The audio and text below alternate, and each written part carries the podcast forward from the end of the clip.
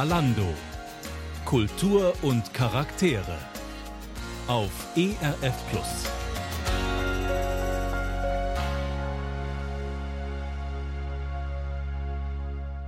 Thomas Herry war bis 2010 leitender Pastor einer evangelischen Kirche in Aarau.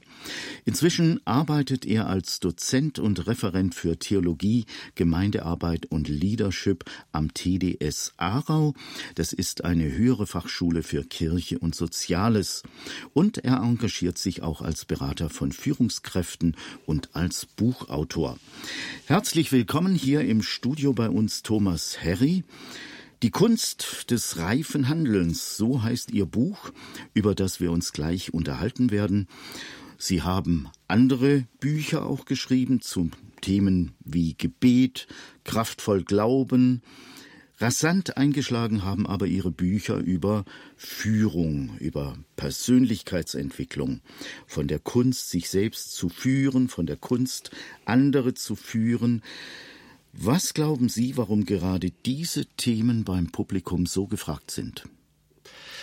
Ja, das frage ich mich manchmal selbst. Ich kann es ein bisschen zusammenreimen aufgrund der Reaktionen, die mich erreichen, dass Leute sagen einfach, es kam genau zum richtigen Moment. Sie waren irgendwie aufgrund ihrer Lebensumstände gerade an diesen Themen dran.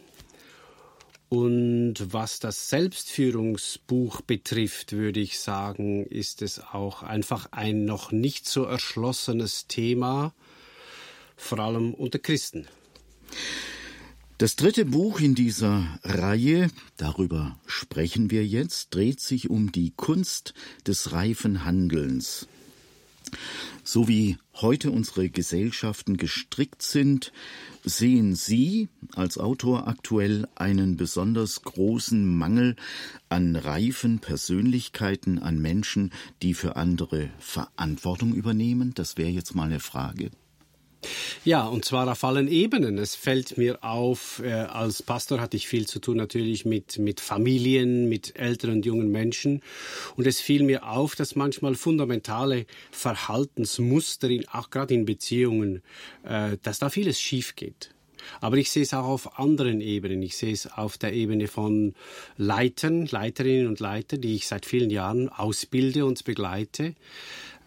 Dass, wie Erich Schick es mal so schön gesagt hat, wir scheitern nicht an unseren Aufgaben, wir scheitern an uns selbst.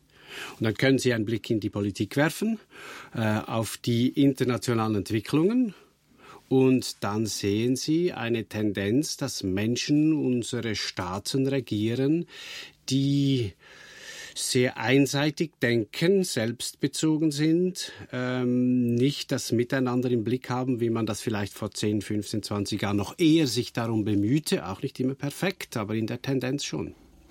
Wo liegen eigentlich die Gründe dafür, dass wir heute relativ viel Unreife beobachten können bei den Menschen?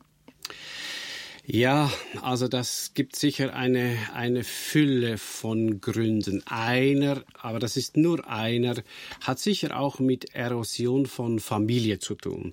Also dass ich glaube, dass viele Menschen, die ein gutes Maß an Eigenverantwortung Verantwortung für andere, für das Gemeinwohl äh, mitgebracht haben, dass die in der Regel auch in einigermaßen stabilen Familienverhältnissen aufgewachsen sind.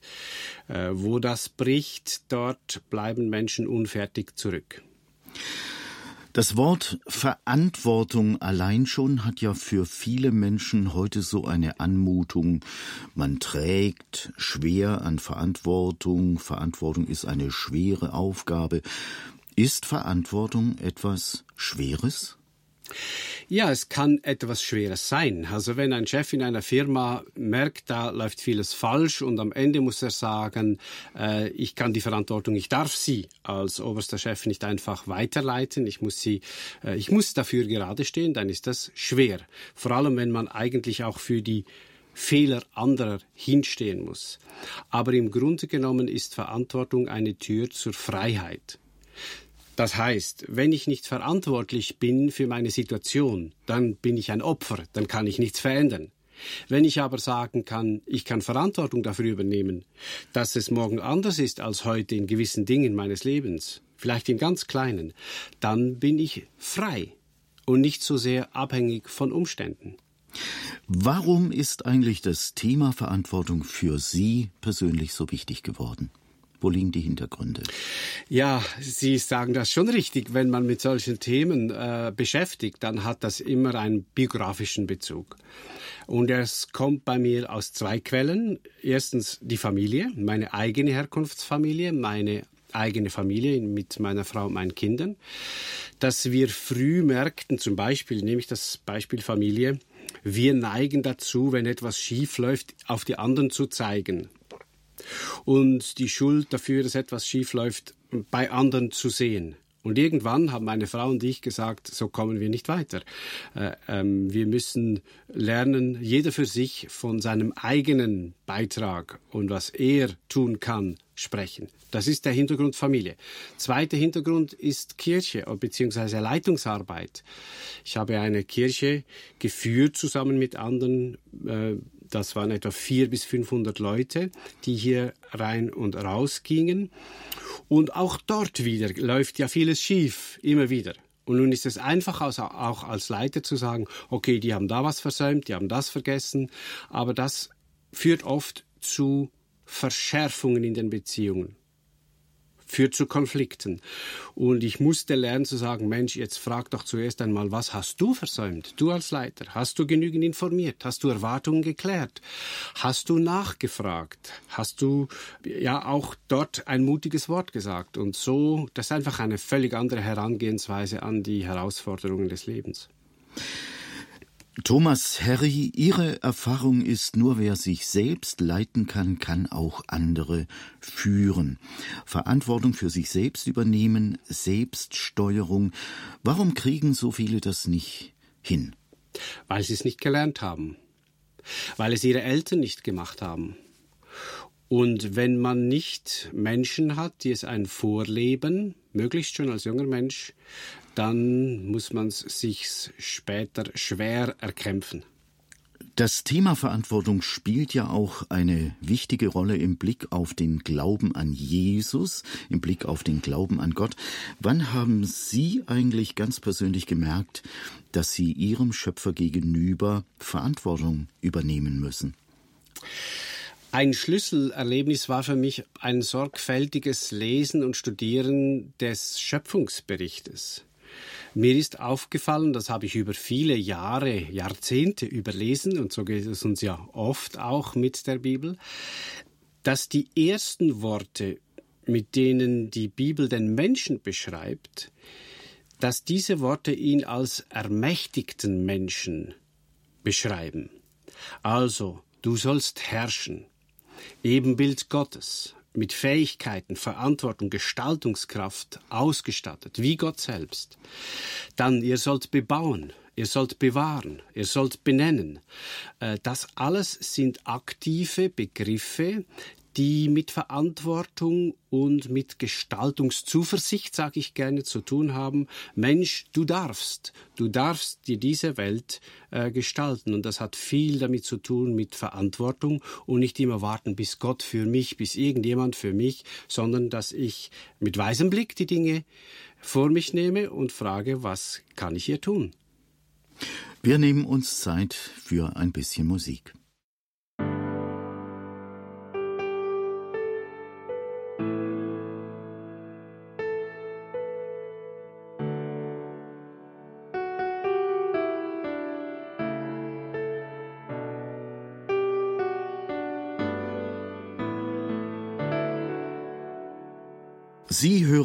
Hören Kalando auf ERF Plus.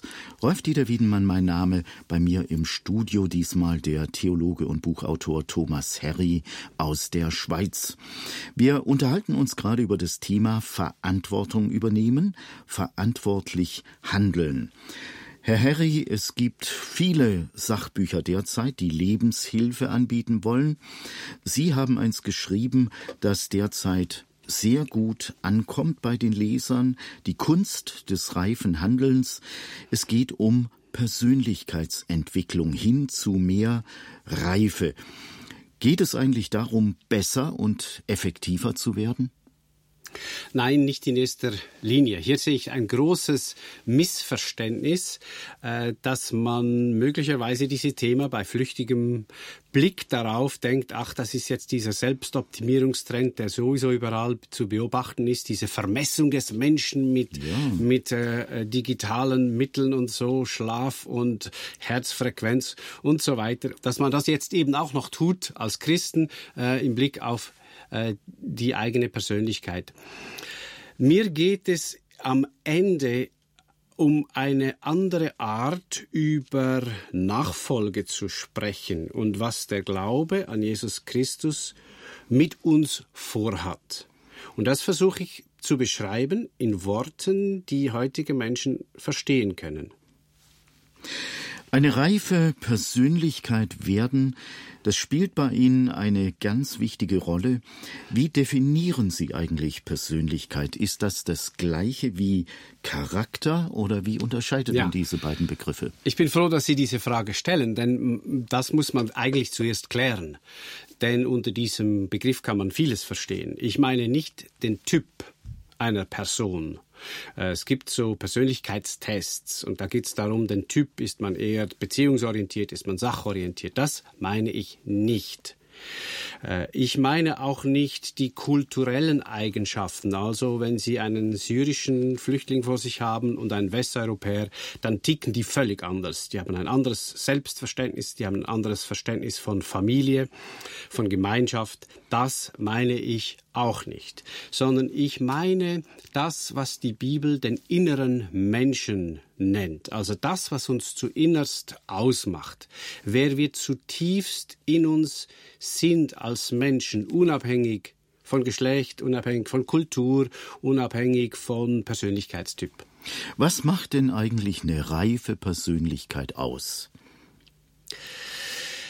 Zwei Dinge würde ich in erster Linie sagen, äh, das ist die einfachste Definition für mich dass sie einerseits eigenständig ist. Damit meine ich, es ist ein Mensch, der sagen kann, ich denke so und so, ich bin der Meinung, ich habe diese Werte, das ist mir wichtig. Also jemand, der sich selbst definieren kann, der definieren kann, wofür er steht, der, wenn er nach einer Meinung gefragt ist, nicht sagt, oh, pff, weiß ich nicht, mal schauen, was die anderen sagen sondern der so einen geklärten Standpunkt hat. So, das ist das eine, die Eigenständigkeit. Und das andere ist Beziehungsfähigkeit. Ein Mensch, der anderen zuhören kann. Ich weiß nicht, ob Sie das auch beobachten. Mir fällt auf, dass viele Menschen, auch Christen, einander nicht zuhören. Ja, das fällt mir auch auf. Einer schwatzt richtig. und endlos und dann schwatzt der nächste endlos und es sind eigentlich Monologe im selben Raum. Also ein Mensch, der anderen zuhört, der in Beziehung treten kann. Ein Mensch auch, der auf Andersdenkende zugehen kann. Das ist etwas ganz, ganz Wichtiges, glaube ich, in der Familie und darüber hinaus. Also diese beiden Dinge, Eigenständigkeit, Beziehungsfähigkeit, das meine ich ist das Fundament. Könnten Sie uns mal ein Beispiel geben für eine reife Persönlichkeit? Also meinen Sie jetzt eine historische Person oder Ja, kann jemand sein, wo Sie sagen, da hm. habe ich den hm. Eindruck, das ist wirklich ein gereifter Mensch. Ja, ich weise hier und da gern auf Ihre Bundeskanzlerin hin, weil sie, deshalb ist es ein gutes Beispiel, weil sie viele kennen und weil sie im Rampenlicht der Öffentlichkeit steht. Und mir fällt genau das bei ihr auf. Mir fällt auf, dass diese Frau Merkel fähig ist, mit Menschen anderer Meinung zusammenzusitzen, äh, das Gespräch zu führen. Mir fällt es auf, dass sie es nicht nötig hat, sich über die Schwächen ihrer Gegner zu definieren äh, und dass sie aber immer wieder um einen klaren Standpunkt dringt. Egal, wo man politisch steht, mir geht es nicht um ihre politischen Standpunkte, es geht mir darum, wie sie mit Sachthemen umgeht und wie sie mit Menschen umgeht. Und da muss ich sagen, da macht sie ein paar Dinge richtig gut. Ihr Buchtitel heißt ja die Kunst des reifen Handelns. Ist das eigentlich eine Kunst, die jeder Mensch erlernen kann?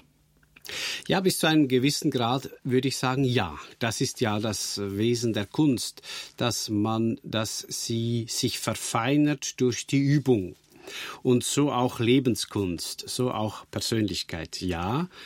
Aber ich will gleich nachschieben, aufgepasst, man sollte sich dabei nicht zu sehr mit anderen Menschen vergleichen, wo sie stehen, hm. sondern seinen eigenen Weg finden. Okay. Jetzt äh, denken ja viele Menschen, Persönlichkeit, das ist ja so was Gewachsenes auch, etwas Gewordenes. Ist denn die Persönlichkeit grundsätzlich noch veränderbar? Vielleicht auch bei einem 60-Jährigen, 70-Jährigen? Kann der noch nachreifen? Nun, Sie sagen grundsätzlich. Und da sage ich nein. Und auch hier wieder die Frage, worüber sprechen wir? Sprechen wir über den Typ? Sprechen wir über bestimmte, äh, ja, halt eben typenbedingte Ausprägungen. Das, da muss man, glaube ich, auch nicht allzu sehr an sich herumdoktern wollen. Also ich sage zuerst mal, nein, ist nicht veränderbar und sage gleichzeitig, doch, denn bei Gott ist nichts unmöglich. Also dass Gott uns, das ist die Verheißung der Bibel, an den Stellen, wo wir es besonders nötig haben, gnädig entgegenkommt, formend, verändernd, das ist eine der großen Verheißungen. Deshalb sage ich doch, ja, äh, als Christ hat man sehr gute Voraussetzungen. Was konkret kann ich tun, muss ich vielleicht sogar tun, um mich in Richtung hin zu einer reiferen Persönlichkeit zu bewegen? Ja, das, da müsste ich jetzt ein bisschen persönlich in Ihr Leben hineinhorchen, wo Sie so dran sind, was so die, die Herausforderungen sind, in denen Sie stehen, in Ihren Beziehungen, äh, in Ihrer Arbeit, die Sie tun. Und da auch mal hören und da wäre es dann interessant, Sie erzählen zu hören. Und da würde ich Sie dann irgendwann fragen, gibt es eines, wo Sie denken, wenn hier Gott Ihnen nur ein kleines Stück Veränderung schenken würde, würden Sie denken, dass das eine gute Auswirkung hätte für Ihre Beziehungen, für äh, Ihre Kollegen? Und dann könnten wir darüber sprechen, was hier Ihr Beitrag sein könnte, worauf Sie achten könnten und wofür Sie beten könnten. So gehe ich meistens mit Menschen an diese Frage heran. Christen sind ja sehr oft daran interessiert, in ihrem Glauben zu wachsen und Menschen zu werden, die für Gott brauchbar sind. Sind Christen also besser dran in Sachen Persönlichkeitsentwicklung? Vielleicht auch nachreifen? Ja, weil sie eine tolle Ressource haben durch ihren Glauben. Gleichzeitig muss ich sagen, viele nutzen sie nicht dafür. Äh, für sie ist Gott eher so der Ermöglicher dessen, was sie sich schon immer wünschten, der Verhinderer von schlimmem Unglück und so. Äh, also das ist dann oft so die westliche, sehr selbstbezogene Variante, äh, des, den Glauben für sich nutzbar zu machen. Ähm, also letztlich auch wieder eine Selbstoptimierung im frommen Gewand. Quasi wenn Gott immer dann zur Stelle ist, wenn ich mir etwas nicht so gelingt, wie ich es selber wollte. Darüber spreche ich nicht. Äh, andererseits geht es auch darum, das muss man auch sagen, dass es viele Menschen gibt, die keine Christen sind und großartige Persönlichkeit. Es ist nicht automatisch so, dass wer nicht Christ ist, keine Persönlichkeit ist und wer Christ ist, ist eine Persönlichkeit. Diese Definition, das ist falsch.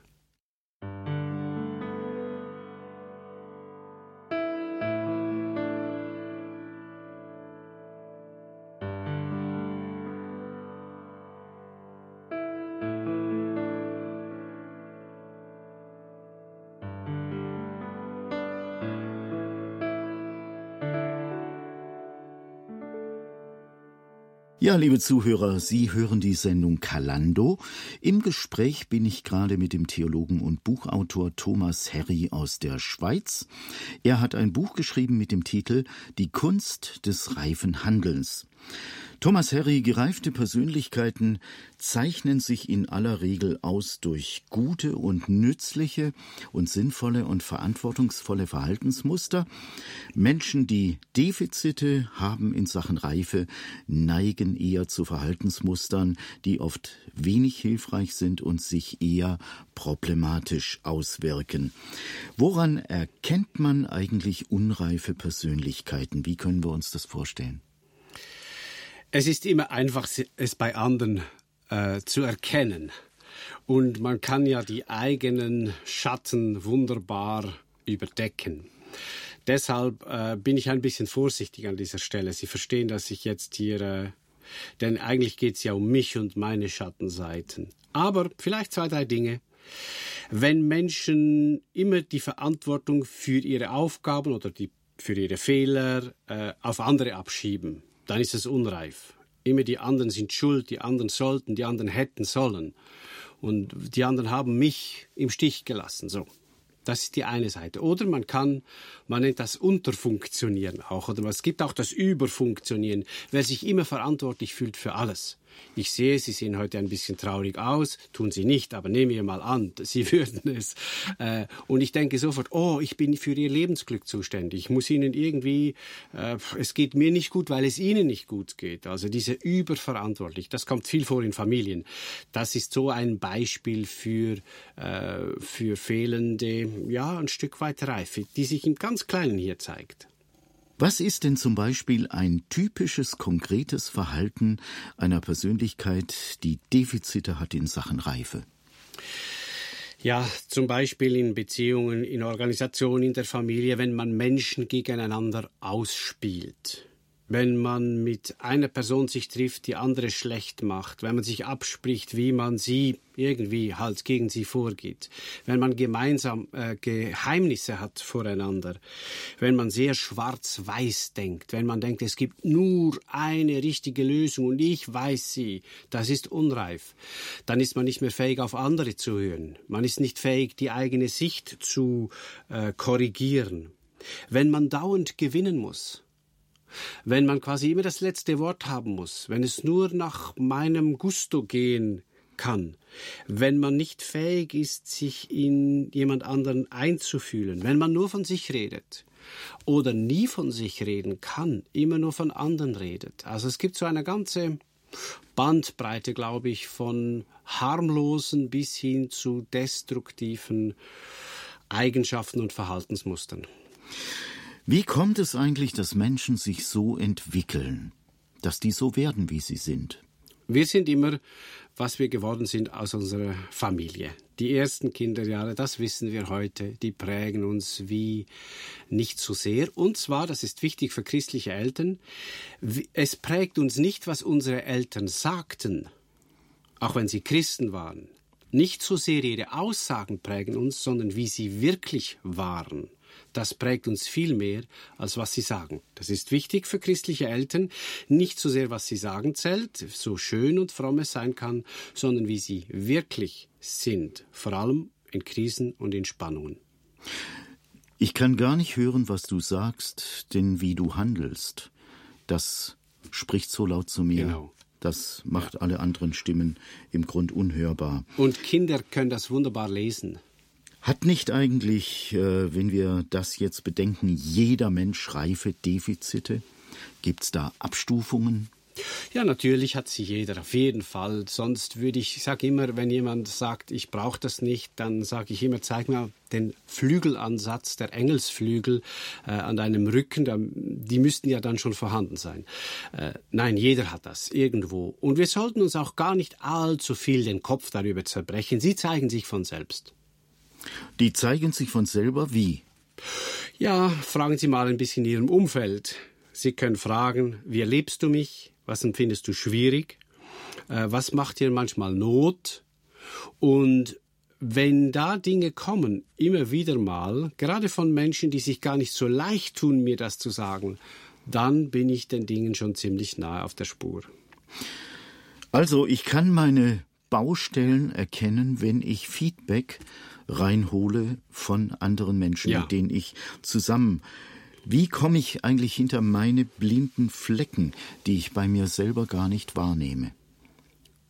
Ja, eben, es ist für mich der, für mich persönlich, das hat jetzt viel auch mit, mit meiner eigenen Biografie zu tun. Es waren Menschen in meinem Umfeld, die ehrlich zu mir waren. Da ist natürlich zuerst die Familie meiner Frau. Sie ist die ehrlichste von allen. Meine Kinder, sie sind die ehrlichsten von allen. Nur ist es manchmal so, dass man es dort nicht so recht hören will. Äh, aber dennoch, es lohnt sich da hinzuhören, das ernst zu nehmen, denn sie durchschauen einen wie niemand sonst. Und dann würde ich sagen, jeder Mensch braucht ein paar Freunde, Freundinnen in ihrem Umfeld, in seinem Umfeld, die ganz ehrlich sagen, was ihnen Sorge macht Und da hinzuhören und auch auf Gott zu hören und zu sagen, ja, was zeigt sich mir hier? Wo wäre es hilfreich für mein Umfeld, wenn diese Macke weg wäre oder wenigstens gemildert wäre? Das, glaube ich, ist ein primärer Weg, wie man den Dingen auf die Spur kommt. Kann es Momente und Situationen geben, in denen ich wegen einer Unreife in meiner Persönlichkeit fachliche oder andere Hilfe brauche? Ja, natürlich. Ja. Ich erinnere mich als Pastor, ich habe katastrophale Konfliktgespräche geführt mit Menschen, wo ich irgendwie auf sie auf etwas ansprechen musste. Und sie sind mir zwei, dreimal gründlich entgleist.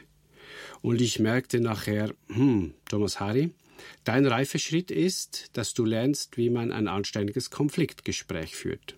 Das hatte dann mit Weiterbildung zu tun.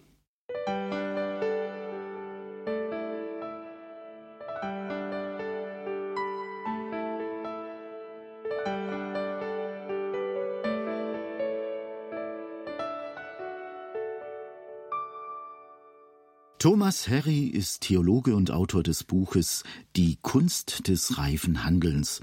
Er ist heute mein Studiogast in der Sendung Kalando. Herr Harry, Sie zitieren an einer Stelle den Jugendpsychiater Michael Winterhoff und der kommt zu dem Schluss, dass ein Großteil unserer Gesellschaft aus unerwachsenen Volljährigen besteht. Das ist natürlich ein interessantes Wort. Was sind eigentlich die Auswirkungen von unreifen Persönlichkeiten in einer Gesellschaft? Kann man das formulieren? Ich glaube ja. Es geht immer um mich. Es geht um meine Bedürfnisse. Es geht um Wohlstandssicherung für mich. Sollen die selber mit ihrem Zeugs fertig werden. Wo auch immer. Ob es die Nachbarn sind, ob es die Nachbargemeinde ist, ob es das andere Land ist, ob es die Migranten sind. Also diese starke Ich-Bezogenheit ist eines. Und dann auch die Verantwortungslosigkeit. Wenn was schief geht, ich bin nicht schuld. Der hat, dieser hat, hätte er doch. Hast du gehört, was er gesagt hat? Furchtbar, was er gesagt hat. Also es sind Menschen, die dauernd analysieren, aber äh, und, und zu einem Schluss kommen, der die anderen anschwärzt, sich selbst nicht in Frage stellen äh, und damit verbunden gleichzeitig die fehlende Bereitschaft über den eigenen Beitrag nachzudenken, was man tun könnte, damit es in unserer Familie, in unserem Dorf, in unserer Stadt, in unserem Land äh, äh, besser werden kann, gut werden kann. Viele Menschen vermeiden es, sich mit ihren eigenen Persönlichkeitsdefiziten zu beschäftigen. Möglicherweise haben sie Angst davor, für sich selbst mehr Verantwortung zu übernehmen. Und das bedeutet ja auch, dass sie in entscheidenden Bereichen ihres Lebens Nachteile haben und nicht weiterkommen. Was für Nachteile sind das, wenn wir unsere unreifen Punkte nicht angehen? Also eines, was mir äh, auffällt, auch in unserer Gesellschaft, dass solche Menschen andere Menschen verlieren. Also dass sie oft einsam enden, der sich immer um sich selbst drehende, nur mit sich selbst beschäftigte, negativ über andere sprechende, Verantwortung abweisende, wegweisende, diese Muster führen Menschen in die Isolation. Mit solchen Menschen ist man nicht gerne zusammen. Und sie sehen dann oft wieder auch den Grund dafür nicht bei sich selbst, sondern bei anderen. Also Isolation ist so etwas. Oder erkaufte Zuwendung. Man kann dann Menschen bei sich behalten, indem man sie sehr beschenkt, indem man sie irgendwie an sich bindet, aber das sind keine freien Beziehungen. Nochmal anders herum gefragt, warum lohnt es sich, an mir selbst zu arbeiten, wenn ich unreifes Verhalten bei mir erkenne oder auch vielleicht von anderen gespiegelt bekomme? Das Schönste für mich ist, ich lerne Gott dabei kennen als einer, der das Wunder schafft, äh, mich in Bereichen, an denen ich ja nur ständig über mich selbst stolpere, dass Gott da etwas Großartiges tut. Und das weckt einfach meine Begeisterung für Gott. Ich gebe Ihnen ein Beispiel. Ich habe vor vielen Jahren begonnen, Jahresgebete zu beten. Das sind immer so pro Jahr ein bestimmtes Gebet im Blick auf ein Verhaltensmuster von mir, von dem ich denke, es ist nicht sehr förderlich und es wäre schön für mein Umfeld und mich selbst, wenn sich das verändern würde.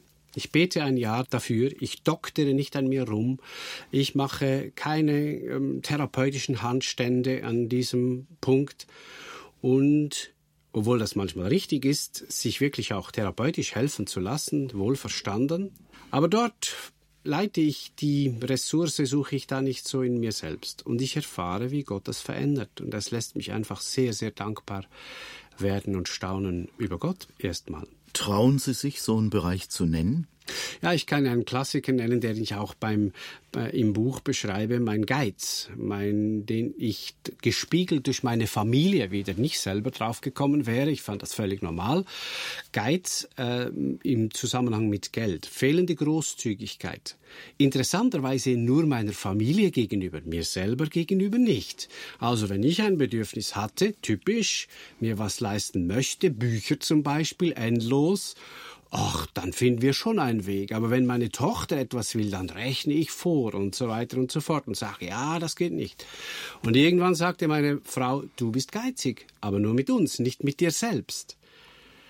Puh, das war schwierig für mich. Und dann habe ich daraus ein Jahresgebet gemacht. Nach einem Jahr ging ich zu meiner Frau und sagte, äh, was meinst du? Hat sich was verändert? Sie schaute mich an, lächelte und sagte, bete noch ein Jahr. Und das habe ich dann getan. Wie war das Gebet? Dürfen wir das Ganz erfahren? einfach, nur ein Satz. Gott, mache aus mir einen großzügigen, freigebigen Menschen. Das war alles. Habe ich mir auf eine Karte geschrieben, ständig bei mir getragen und zwei Jahre nur diesen Satz bezüglich dieses Themas gebetet. Und da löste sich etwas, von, von dem ich nicht sagen könnte, ich hätte hier eine Technik eingeübt. Aber alleine diese Bewusstmachung des Gottbringen hat die Tür aufgestoßen zu einer Veränderung. Und ich höre den Satz, du bist geizig, nur noch selten. das ist schön. Sie sprechen in Ihrem Buch auch von den Spielarten des unreifen Ichs.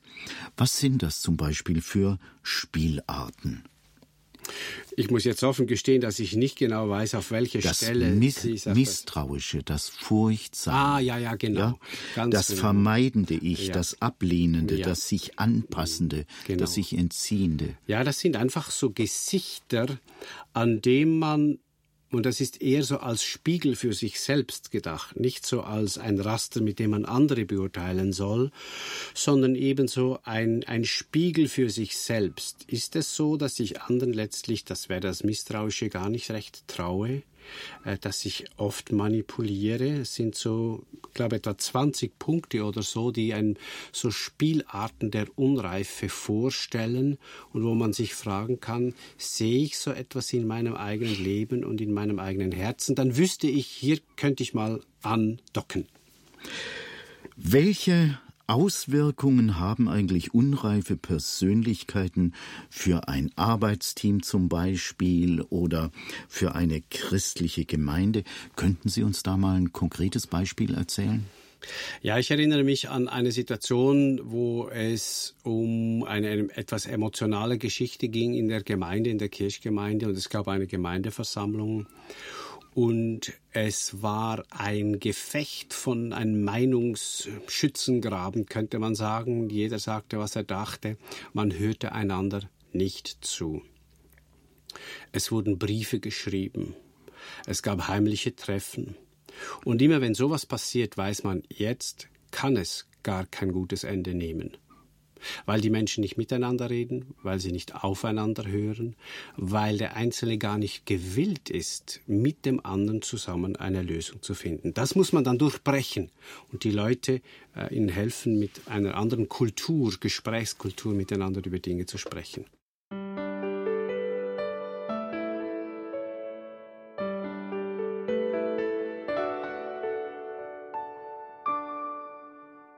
Kalando heißt diese Sendung. Wir sind in der zweiten Sendestunde unterwegs, liebe Zuhörer. Ich bin gerade im Gespräch mit dem Theologen und Buchautor Thomas Herry aus der Schweiz. Herr Herry, Sie zitieren am Anfang Ihres Buches den Dichter Peter Rossegger mit den Worten Wir müssen lernen, und das ist das große Gebot der Zeit, lernen, wieder Persönlichkeiten zu werden. Das lernt man im Verkehr mit der Welt, aber noch besser im Verkehr mit sich selbst. So formuliert es der Dichter. Das klingt natürlich gut und einleuchtend.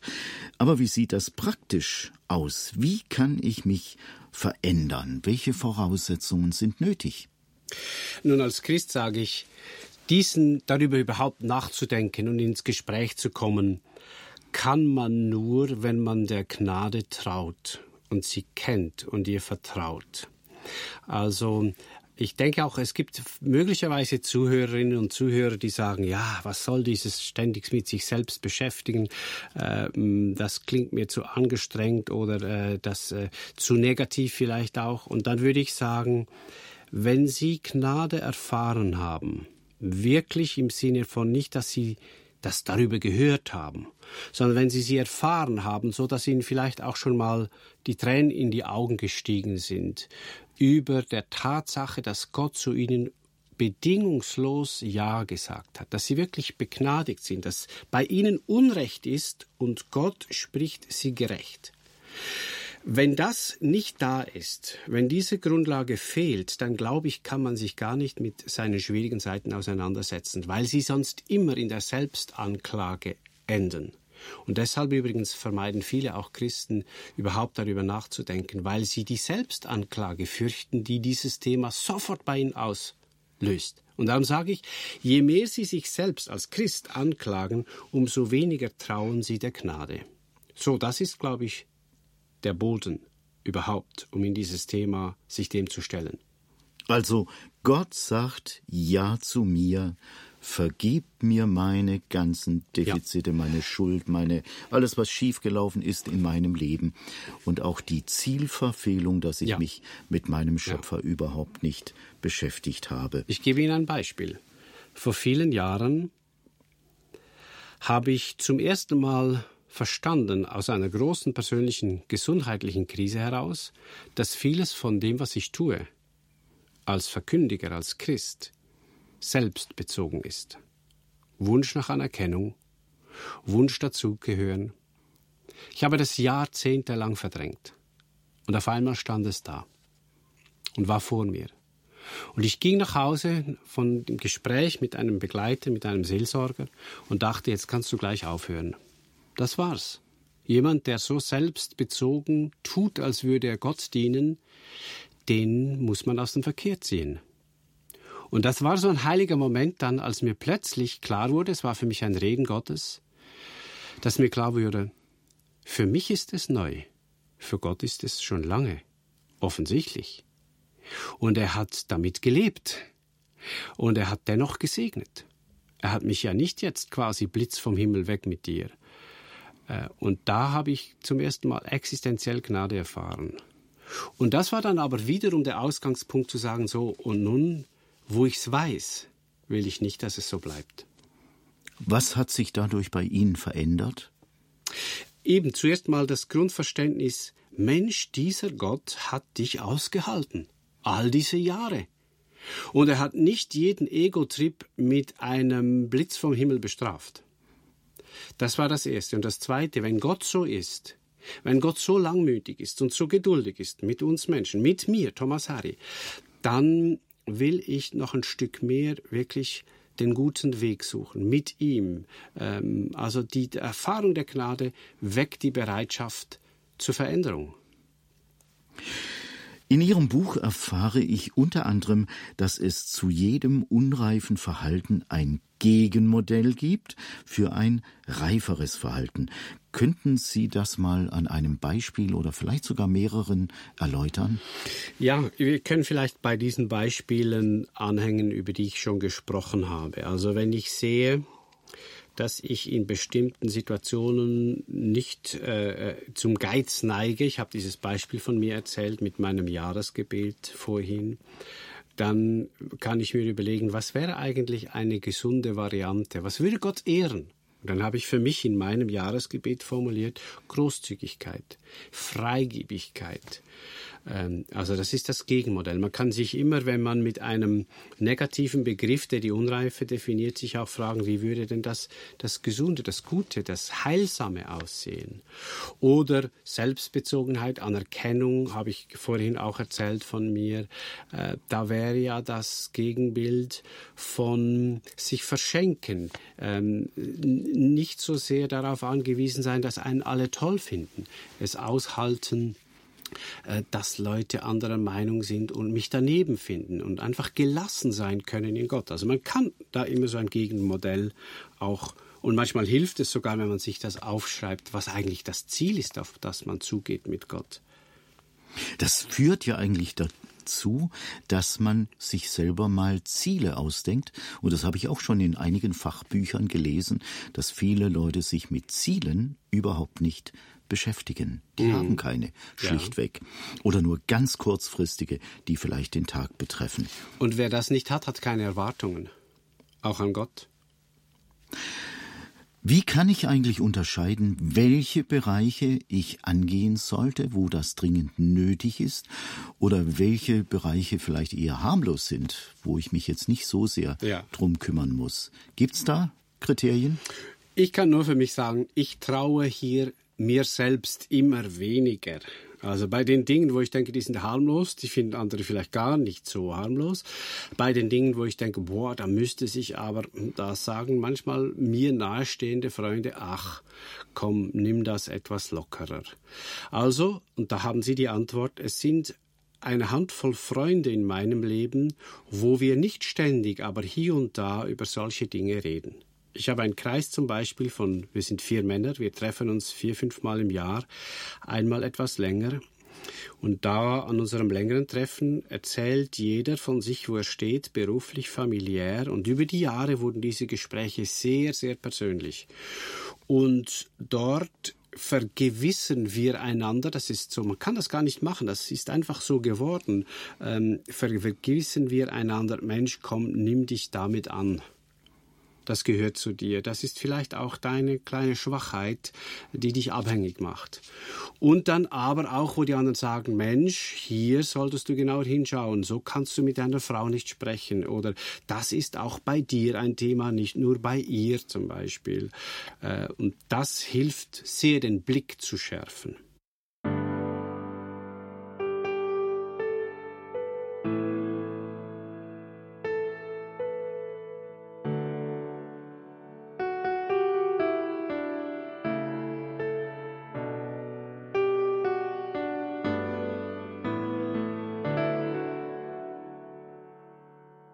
Hören die Sendung Kalando auf ERF Plus, liebe Zuhörer.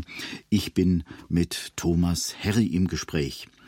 Herr Harry, ein Begriff, der immer wieder bei Ihnen auftaucht, lautet Via Spiritualis, der spirituelle Weg. Was genau verstehen Sie unter Via Spiritualis? Das gründet sich auf ein Bibelwort aus dem Römerbrief im achten Kapitel, beschreibt Paulus das so, dass er sagt, dass Gottes Kinder von Gott einen Weg entlang geführt werden. Es heißt dort zum Beispiel in der Luther, ich glaube, es ist die Luther, die übersetzt, die vom Geist Gottes getrieben werden. Das sind Gottes Kinder. Eigentlich steht hier im Urtext das Wort einen Weg entlang geführt werden. Das heißt, Christen sind Menschen, die von Gott an die Hand genommen sind und nun durchs Leben geführt werden. Und das ist für mich eine der schönsten Beschreibungen des Glaubens überhaupt. Von Gottes Geist an die Hand genommen, einen Weg geführt werden.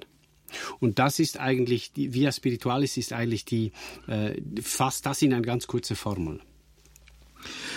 Sie haben auch mal gesagt, ohne Lebensreife gibt es keine Glaubensreife. Welche Rolle spielt eigentlich der Glaube auf dem Weg hin zu einer reiferen Persönlichkeit. Ja, das ist ja meine These, dass man Christ sein und sehr unreif sein kann. Äh, das hat damit zu tun, dass, dass das Geschenk des Glaubens eben ein Geschenk ist, Gnade ist. Also das heißt, es werden nicht die errettet, die reif sind, die alles recht machen, sondern diejenigen, äh, die sich auf Gott werfen, abhängig sind von ihm. Also das heißt, es ist möglich, lebenslang unreif zu bleiben äh, und aber ähm, als Christ sich zu bewegen und zu verhalten in den wesentlichen Dingen, äh, die dazu gehören. Und der Glaube wäre aber eine wunderbare Einladung, äh, sich zwar begnadigen zu lassen, wirklich, das geht gar nicht anders, als das Geschenk des Glaubens anzunehmen und nun sagen, okay, ich bin auf dem Weg. Ich bin mit Gott auf dem Weg, er mit mir, und ich schaue, welche Aufgaben sich mir hier stellen. Und da gehört Reife mit dazu. Ich habe Christen kennengelernt, die zum Beispiel, um den Willen Gottes zu erkennen, Lose geworfen haben mhm. oder versucht haben, die Formation der Wolken zu deuten. Die wussten dann immer ganz genau, Gott will jetzt heute, dass ich diesen Dienst mache oder nicht. Das ist ja auch eine Form der Unreife und des Schwarz-Weiß-Denkens und die Verantwortung völlig auf äh, ja, solche Vorgänge dann übertragen. Wie schätzen Sie sowas ein? Ja, wenn das ein 18-Jähriger oder ein 20-Jähriger tut, der gerade zum Glauben gekommen ist, dann würde ich sagen, Gott gesteht ihm das zu. Er lernt Gott gerade kennen und er sucht nach Wegen, ihn zu verstehen. Und ich glaube, Gott lässt sich erstaunlich oft sogar auf solche äh, Dinge ein. Wenn das ein 70-Jähriger tut, der seit 30, 40 Jahren Christ ist, dann denke ich, dann hat er äh, vielleicht doch noch ein bisschen ein magisches Bild des Glaubens. Auch, dass er sich einbildet, dass er immer den Willen Gottes erkennen kann. Bonhoeffer bezeichnet das ja als die eigentliche Sünde der Frommen. Sie wollen immer genau wissen, was der Wille Gottes ist. Und er sagt, das ist quasi die Hochmut schlechthin, dass wir hinter Gott kommen in allen Dingen unseres Lebens. Das hat mich mal sehr tief getroffen. Also äh, wer immer meint, der Willen Gottes genau zu kennen und kennen zu müssen, der wird gefährlich für andere, weil der will auch keine Schuld auf sich laden. Der hat immer Angst, etwas falsch zu machen. Das ist vielleicht sogar die Hauptsünde dabei. Der bildet sich ein, er könne so leben, dass er nichts falsch macht. Äh, und das ist eine enorme Selbstüberschätzung. Gerade dieser Punkt, dass Christen manchmal ganz genau zu wissen meinen, was Gott möchte, führt ja oft zu heftigen Konflikten. Ich kann mich erinnern, dass ein Bibelschüler, der sein, seine Ausbildung absolviert hatte, die durften dann hinterher, durften sie sich offenbaren, wenn sie sich in eine Bibelschülerin verliebt hatten. Und er ging auf diese junge Frau, in die er sich verliebt hatte, zu und hat gesagt, der Herr hat mir gesagt, du sollst meine Frau werden. Und die Frau, ich habe die miterlebt, ich habe mit der äh, zusammengearbeitet eine Weile, die war total durcheinander und wusste nicht, wie sie mit dieser Situation umgehen sollte. Wie hätte die reagieren können? Das ist ein wunderbares Beispiel. Kurz bei diesem Mann, er erhofft sich natürlich, dass ein Antrag ein gewisses Gewicht bekommt dadurch. Durchaus verständlich, wenn er sie so eine tolle findet. Äh, aber ähm, schon auch unreif, wie er es formuliert. Aber der Punkt ist der, dass diese Frau nun eigentlich, und ich hoffe, sie lernt das im Verlauf ihres Lebens, dass sie zum Beispiel, wenn sowas geschieht, sagen könnte, ich freue mich, dass Gott so konkret zu dir spricht, das ist ja wunderbar. Und jetzt wollen wir mal schauen, ob es bei mir auch tut. Also, dass sie in einer Gelassenheit sagen könnte, okay, äh, das müsste sich jetzt ja bestätigen und jetzt warten wir doch mal ab, ob ich auch ein Ja bekomme. Aber dass sie nicht den Anspruch als solcher schon fast als Verpflichtung für sich sieht, das, das ist das Ungute dabei. Unreife Züge bei Menschen haben Auswirkungen auch in Gruppen, in Familien, in Arbeitsteams. Welche Auswirkungen hat das zum Beispiel, wenn eine Person, eine Gruppe, ein Team oder eine Familie in eine krisenhafte, verunsichernde Situation hineingerät? Welche Rolle spielt jetzt Unreife bei den Reaktionen der Beteiligten? Ich habe an dieser Stelle viel gelernt bei Edwin Friedman, einem Rabbiner aus den USA aus dem letzten Jahrhundert. Er hat äh, aus der äh, Familiensystemtherapie von Murray Bowen äh, vieles übertragen auf Kirchen und Gemeinden. Und seine These ist, es sind genau dieselben Grundmuster, wie sie in Familien vorkommen, wie sie auch in Gemeinden und Organisationen vorkommen.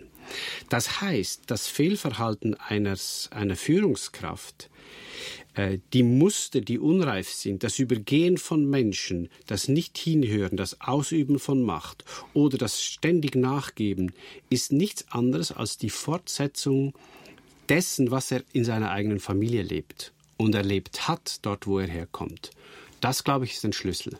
Also Sie können äh, aus den Schwierigkeiten, die Sie in einer Familie haben, das ist einfach ein verlängerter Arm, dass sich das in einer Organisation wieder zeigt. Es wird sich genau dasselbe dort wieder zeigen, vielleicht ein bisschen anderes Gesicht, aber die Dinge hängen zusammen.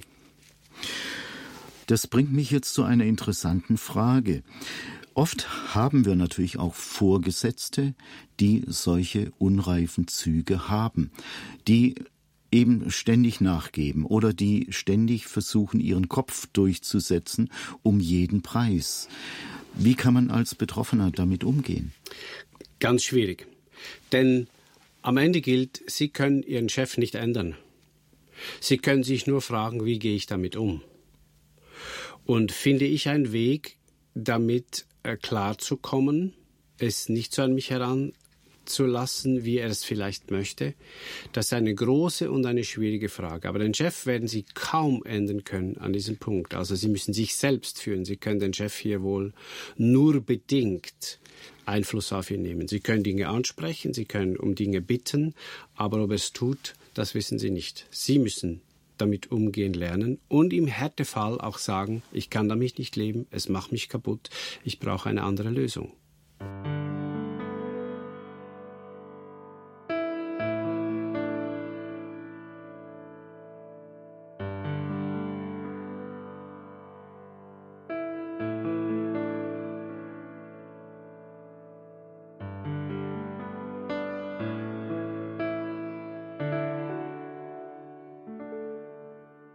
Der Buchautor und Coach Thomas Herry ist mein Gesprächspartner. Es geht um Verantwortung, es geht um reife Persönlichkeiten. Herr Herry, wie verhält sich eigentlich eine reife Persönlichkeit in krisenhaften Situationen? Kann man das irgendwie definieren? Ja, ich glaube, es gibt ein paar Grundmuster, die dann wichtig sind. Ähm, Sie widersteht dem Drang nach einer schnellen Lösung, nach einem Befreiungsschlag. Wenn Sie unter Druck sind, in einer Krise, in einem Konflikt, dann sind Sie dann sind sie eigentlich darauf getrimmt, ihr ganzer Organismus, jetzt muss ich ganz schnell was klarstellen, ganz schnell raus hier, ganz schnell hier für Ordnung sorgen. Und diese Reaktionen, das weiß man heute aus der Gehirnforschung, sind meistens unbedacht. Deshalb geht David in den Psalmen immer wieder an den Punkt, dass er sagt, Herr, beruhige mein Herz. Äh, deshalb sucht er Gott und die Ruhe. Also reifes Verhandeln unter Druck ist, sich Momente der Ruhe zu nehmen. Das kann schon ein Spaziergang sein, tief durchatmen, ein Gebet, zu sagen, hilf mir jetzt nicht unbedacht zu handeln. Denn wenn wir unter Druck handeln, handeln wir selten durchdacht. Und nur aus der Ruhe sind Menschen zu durchdachten Lösungen fähig, die sie nachher nicht bereuen.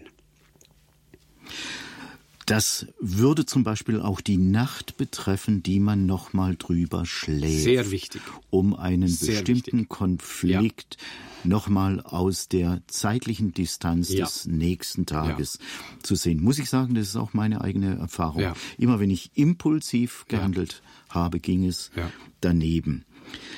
Was sind eigentlich die Auswirkungen des Handelns einer äh, reifen Persönlichkeit haben Sie das mal erlebt, wenn jemand diese Ruhe ja. behält ja. und dann erstmal nachdenkt? Ich hatte in einem Leitungskreis einen solchen Mann. Der hat mir manchmal auch auf die Nerven gegeben. Aber im Rückblick muss ich sagen, dieser Mann hat genau diese Eigenschaften verkörpert. Die ruhige Analyse, das Hinschauen, äh, das das nochmal beraten, nicht zu schnell und dann aber sehr entschieden, wenn es klar ist. Er war für mich und ist für mich ein großes Vorbild. Das heißt nicht, dass er nicht emotional war, hat überhaupt nichts damit zu tun, dass er nicht leidenschaftlich sein konnte, aber immer wieder mal zu sagen, okay, haben wir alles gesehen, Gibt es noch, was wir äh, nicht beachtet haben? Nein, also wir wollen nicht aus dieser Emotionalität heraus jetzt irgendeinen Schnellschuss machen, irgendwas kommunizieren, was wir meinen müsst. Will jemand jetzt unbedingt von uns hören? Nein, tun wir nicht. So, das war für mich sehr, sehr hilfreich. Als junger Leiter, wo ich selber noch nicht so, hm, diese Schiene noch nicht so für mich gefunden hatte. Sie haben in Ihrem Buch äh, unter anderem einen sogenannten zwölf Punkte Reifeguide erwähnt. Was ist das? Ja, das sind einfach ein paar ganz einfache Leitsätze, die mir helfen, in einer schwierigen Situation den guten Weg vor Augen zu nehmen. Also wenn ich ein sehr schwieriges Gespräch zu führen habe mit jemandem, wo ich weiß, das wird emotional, hier sind wir uns überhaupt nicht gleicher Meinung, wenn ich eine, eine Sitzung zu leiten habe, wo ich weiß, die Meinungen sind gemacht auf beiden Seiten und es geht hoch zu und her, dann muss ich mir diesen Reifeguide vor Augen nehmen. Das sind ein paar Sätze, wo zum Beispiel steht, ich ziehe mich nicht von Andersdenkenden zurück. Also bleibe mit ihnen im Gespräch. Es nützt nichts, wenn du jetzt einfach hier einen Schnitt machst. Manchmal muss man das schon, aber in der Regel, wir sind in einem Prozess, wir sind im Gespräch, ich ziehe mich nicht zurück. Ich verzichte darauf, das ist auch so ein Satz, Schuldige zu suchen jetzt und anzuprangern und ich frage mich, was ich selbst besser tun könnte. Ich bleibe ruhig und vertraue Gott. Und ich nehme dann diesen Reifeguide vor mich, schriftlich hier, so als Blatt, und schaue immer wieder mal drauf und sage, Herr, hilf mir den guten Weg zu gehen, so wie er hier definiert ist, und nicht aus dem Bauch heraus Dinge zu sagen, die mir nachher leid tun. Ich habe Sie eingangs zitiert mit dem Spruch, nur wer sich selbst leitet, kann auch andere verantwortungsvoll führen. Welche Erfahrungen haben Sie als Mentor von leitenden Menschen, von Führungspersonen gemacht, im Blick auf die Fähigkeit auch der Selbstführung? Sind die meisten in der Lage, sich selbst zu führen? Hm, da bin ich ein unsicher. Denn diejenigen, die zu mir kommen, die führen sich schon selbst, sonst würden sie gar nicht kommen. Also ich habe es ja dann meistens mit Menschen zu tun, die ahnen, dass sie ein paar Dinge in Ruhe mit jemandem äh, besprechen und reflektieren sollten. Und das ist schon ein Führungs-, ein Selbstführungsschritt. Das heißt, diejenigen, die nicht kommen und auch nie irgendwo hingehen, die tun es eher nicht. Äh, ich habe jetzt noch keine Statistik, wie viele es tun, wie viele es nicht tun. Man merkt es dann meistens an den Auswirkungen. Ja, also man sagt ja, kann Vorurteil sein, Männer suchen sich nicht so schnell Hilfe. Ja, ja, Männer neigen dazu zu sagen, ich kann das, mhm. ich schaff das, ja, mhm. bis dann der dritte Irrweg äh, ja. gegangen ist und sie zugeben müssen, eigentlich brauche ich ja, jetzt jemanden, der mir mal so. den Weg zeigt. Und das ist ein ganz großes Missverständnis auch des, wie man sich als Mensch vor Gott versteht. Es ist nicht gut, dass der Mensch allein sei. Es ist nicht gut, dass der Mann allein sei. Da geht es jetzt nicht nur um Ehe und um Partnerschaft, sondern auch sonst. Man, wir müssen nicht selber klarkommen mit allen Dingen. Das ist eine völlige Selbstüberschätzung. Sie haben ja viele Jahre als Pastor in einer Gemeinde gearbeitet, haben Sie schon erwähnt. Mit welchen Herausforderungen wurden Sie da eigentlich konfrontiert im Umgang mit diesen gegensätzlichen Polen, einerseits freundlich zu den Menschen zu sein und sie zu lieben und auch die eine oder andere Bitte zu erfüllen, aber auch auf der anderen Seite mal Nein zu sagen. Und Sie können vielleicht nicht jedem Willen nachgeben, der jetzt an Sie herangetragen mhm. wird. Da steht man ja auch in so einem Spannungsfeld. Es war ein wunderbares Übungsfeld genau dazu. Und ich habe vieles falsch gemacht. Also das Wertvollste, was ich gelernt habe, hat mit meinen ähm, ähm, mühsamsten Fehlern zu tun. Ich bin froh um meine Fehler, denn sie haben mich weitergebracht. Aber im Moment waren sie, war es alles andere als lustig. Ja, als Pastor ähm, spürt man Fachmann, ich kam in eine Situation sehr, der, das, den Wunsch der Leute, ich kam nach einer Krise, dass da wieder jemand da ist, der für sie da ist, der in äh, jedes Team wollte natürlich, dass ich dann da mal auch bei ihnen bin und da was mache. Ich hatte einen großen Vorteil. Ich war gesundheitlich so angeschlagen von einer schwierigeren Selbstüberforderungsgeschichte auch, ein Stück Burnout vielleicht auch, würde man heute sagen, dass ich gesundheitlich so äh, an Grenzen war, dass ich vielfach Nein sagen musste, wo ich sonst gar nicht hätte tun können. Aber später, als es mir besser ging, musste ich das lernen, Leute zu enttäuschen. Das war ein wichtiger Lernprozess. Ich muss lernen, Menschen strategisch zu enttäuschen. Strategisch meint, wo ich merke, dass das überhöhte Erwartungen sind, dass ich nicht allem gerecht werden kann, dass ich meine eigene Familie hier dauerhaft vernachlässige. Ich enttäusche ja immer. Irgendjemanden enttäusche ich immer. Ich muss deshalb entscheiden, wen muss ich enttäuschen und wen will ich nicht enttäuschen. Kann man da was von Jesus lernen? Kann man sehr viel von Jesus lernen. Er, also ich würde Ihnen sogar raten, äh, dass Sie mal die Jesus-Geschichte unter diesem Gesichtspunkt äh, lesen. Das, das empfehle ich vielen, die sagen, ich habe eine bestimmte Frage, was hätte Jesus getan? Dann sage ich immer, lies mal nur unter diesem einen Aspekt das Markus-Evangelium zum Beispiel. Das ist das kürzeste. Zu sagen, wie oft hat Jesus Menschen enttäuscht? Seine Jünger, seine Familie, die Öffentlichkeit und sie werden alles finden. Er hat alle enttäuscht. Vor allem die Jünger konstant, denn sie hätten sich einen anderen Messias gewünscht. Und nur über diese Enttäuschung und diese ständige Enttäuschung, dass er nicht der Befreier ist, dass er ihn nicht Throne gibt zu seiner Rechten, zu seiner Linke, wie sie sich das gewünscht haben, begannen sie langsam zu verstehen, wer er wirklich ist. Jesus war ein Mensch, der hat viele andauernd enttäuscht und enttäuschte andauernd äh, angenommen, ist ihnen in Gnade begegnet.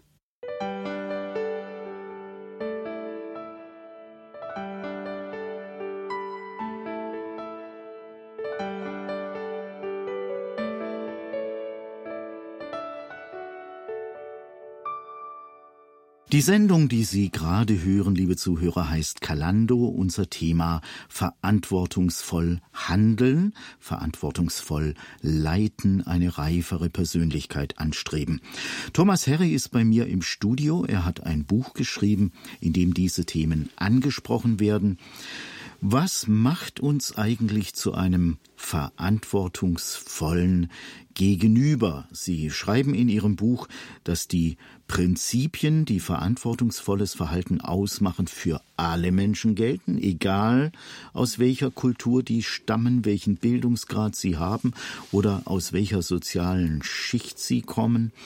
Was macht uns zu einem verantwortungsvollen gegenüber. Können Sie das mal etwas näher erklären? Das sind eben so diese zwei Grundzüge, von denen ich glaube, dass sie immer hilfreich sind. Ein verantwortungsvolles Gegenüber ist ein Mensch, der eben äh, klärt, wofür er steht, der seine Werte kennt, der seine Meinung hat, äh, der das klärt, wo er keine Meinung hat, wie, denk, wie denke ich eigentlich darüber, der die Verantwortung zuerst für die Schwierigkeiten, die er hat, bei sich selbst sucht, nicht bei anderen. Und gleichzeitig ist es ein Mensch, der umgänglich ist, der anderen zuhört, der sich auf sie einlässt, äh, der auf gute Lösungen hinarbeitet, der auch mal sein Ego zurückstellen kann. So, also dieses beides mit Menschen gut umgehen und für sich selbst Klarheit haben, das ist für mich das Fundament. Wie sollten eigentlich Leitungspersönlichkeiten mit ihren Grenzen und mit ihren Unzulänglichkeiten umgehen? Eine Führungsperson trägt einen Mantel mit zwei Taschen. In der einen Tasche ist Gold. Das sind seine Fähigkeiten, das, was er mitbringt an Begabungen, an Know-how, an, an Weisheit, an, an Erkenntnis, auch von Gottes Wort vielleicht, streue es aus. Und in der anderen Seite der Tasche hast du Staub. das ist deine Begrenztheit, das sind deine Schwachheiten, das sind deine Gebrochenheiten, das sind deine Dinge, die du nicht gut kannst, das sind vielleicht sogar deine Gefährdungen, deine Wunden, die du hast, deine Empfindlichkeiten. Und du solltest manchmal auch das ausstreuen. Also nie den Eindruck vermitteln, du hättest zwei Taschen mit Gold bei dir sei alles in Ordnung, sondern hier und da bewusst den Menschen zeigen, schaut, ich bin ein Mensch. Ich habe beides. Also ich frage jetzt mal noch mal so, kann ein Leiter zu seiner Verletzlichkeit, zu seinen Schwächen stehen, ohne sein Gesicht und seine Autorität zu verlieren? Er verliert sie dann, wenn er nicht dazu steht, weil die Menschen sie ja doch sehen. Sie sehen sie. Und er verliert sie, wenn er so tut, als gäbe es das nicht. Wir haben schon darüber gesprochen, dass es nicht leicht ist, an der eigenen Persönlichkeit zu arbeiten. Und Sie haben uns das ja auch schon vor Augen geführt, dass es auch länger dauern kann, bis sich Dinge verändern. Das passiert nicht über Nacht. Wie gehe ich damit um, dass das vielleicht lang dauert und ich auch immer wieder Niederlagen erlebe, scheitern? Ich bin hier inzwischen sehr gelassen. Es dauert lebenslang. Ich gehe unfertig in den Himmel. Und wäre es nicht so, äh, hätte ich die Gnade ja dann auch nicht nötig. Mir gefällt hier das Lutherwort, der in seinen äh, Mantel, äh, als er starb, ein, eingenäht hatte, wir sind Bettler, das ist wahr. Also ich habe nicht den Anspruch, dass hier alles zurechtkommt. Dann würde ich ja sowas wie Vollendung gar nicht mehr nötig haben. Also es kann nie darum gehen, hier möglichst alles in den Griff zu bekommen. Es kann nur darum gehen, das zu erkennen, worauf Gott und andere Menschen mich hinweisen, das ernst zu nehmen und mich dort auf den Weg zu machen. In Gelassenheit und Entschiedenheit sage ich immer. So beides gehört zusammen. Es gibt natürlich auch Menschen, die das auf äh, sehr starke Art erleben, dass sie immer wieder scheitern an bestimmten mhm. Stellen mhm. mit ihren Schwachpunkten, die dann auch vielleicht in eine richtige Entmutigung hineinkommen und äh, nicht weiterkommen. Was können die tun? Ja, zunächst einmal das einfach auch ehrlich sagen, wie sie sich fühlen äh, an diesem Punkt und mit diesem Scheitern. Und ich denke gerade derjenige, der leidet an seinem Scheitern, der zeigt damit, dass ihm das ja nicht einfach Wurst ist. Also dass er da nicht einfach so, ach, spielt keine Rolle. Er nimmt es ernst. Und nun kann man sagen, was er immer dabei lernen kann, ist Gnade zu buchstabieren. Gnade zu buchstabieren. Immer wieder neu. Ein solcher Mensch das würde ich ihm wünschen. Sein Wachstumsschritt besteht vielleicht zuerst mal darin, ein Mensch der Gnade zu werden. Und dann vielleicht auch zu fragen, bist du strenger mit dir selbst, als Gott es ist? Ist da doch ein Stück Perfektionismus, an dem du scheiterst und deshalb machst du es dir so schwer? Da müssen wir dann ein bisschen nachhaken noch im Einzelnen. Ich komme noch mal zu einem anderen Thema. Sie haben inzwischen ein neues Buch am Start. 2019 wird das erscheinen. Sterne leuchten nachts. Gott im Leiden lieben lernen. Erzählen Sie uns ein bisschen was über dieses Buch. Dieses Buch ist schon erschienen. Das ist eine Neuauflage, äh, die 2019 kommt. Äh, das war ein Vortrag, den ich vor vielen Jahren in Deutschland gehalten habe und ich habe und ein Artikel wurde daraus und ich habe nie so viele Rückmeldungen wie auf diesen Artikel bekommen. Es geht dort um das Phänomen, dass dort, wo Menschen Schweres zustößt, dass gerade wir Christen sehr schnell sind mit Erklärungsmustern, mit dem Bedürfnis zu sagen, weshalb ist das so? Wer ist schuld oder ist vielleicht sogar der Böse hier mit im Spiel? Also wir erklären das Leid anderer hin, äh, hinweg und nehmen diesen Menschen oft nicht ernst. Und die Grund Grundthese des Buches ist es eigentlich, man kann mit Gott weitergehen, auch wenn man ihn nicht immer versteht. Und wir sollten dem Zwang widerstehen, immer eine Erklärung zu haben, weshalb etwas Schweres geschehen ist, ob es nun in der Welt geschieht oder ein persönlicher Schicksalsschlag ist. Wir kommen nicht hinter Gott in manchen Dingen. Sterne leuchten nachts, Gott im Leiden lieben lernen, erschienen bei SCM. Thema Gott im Leiden begegnen, allem Schmerz zum Trotz und weiter an Gott festhalten. Jetzt bedanke ich mich ganz herzlich bei Ihnen, Herr Harry, dass Sie Ihre Erfahrungen, Ihre Erkenntnisse hier eingebracht haben in diese Sendung und dass Sie uns auch Einblicke gewährt haben in Ihr Leben. Vielen Dank.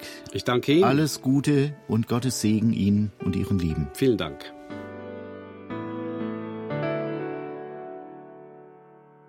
Unsere Kalando-Sendung klingt aus, liebe Zuhörer. Studiogast war diesmal der Theologe und Coach und Buchautor Thomas Herry aus der Schweiz. Es ging um sein Buch Die Kunst des reifen Handelns, erschienen bei SCMR Brockhaus. Das Buch von Thomas Herry, Die Kunst des reifen Handelns, können Sie gerne auch über den ERF beziehen. Es kostet 17,95 Euro. Dazu kommt dann noch eine kleine Versandpauschale. Falls noch Fragen offen sind, können Sie uns gerne schreiben. Per E-Mail erreichen Sie uns über die Adresse redaktion.erfplus.de redaktion.erfplus.de. Per Post erreichen Sie uns mit Zuschriften an ERF Medien 35 573 Wetzlar. ERF Medien 35 573 Wetzlar.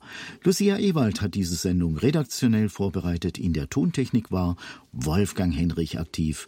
Unter Mikrofon verabschiedet sich Rolf Dieter Wiedenmann. Gott segne Sie.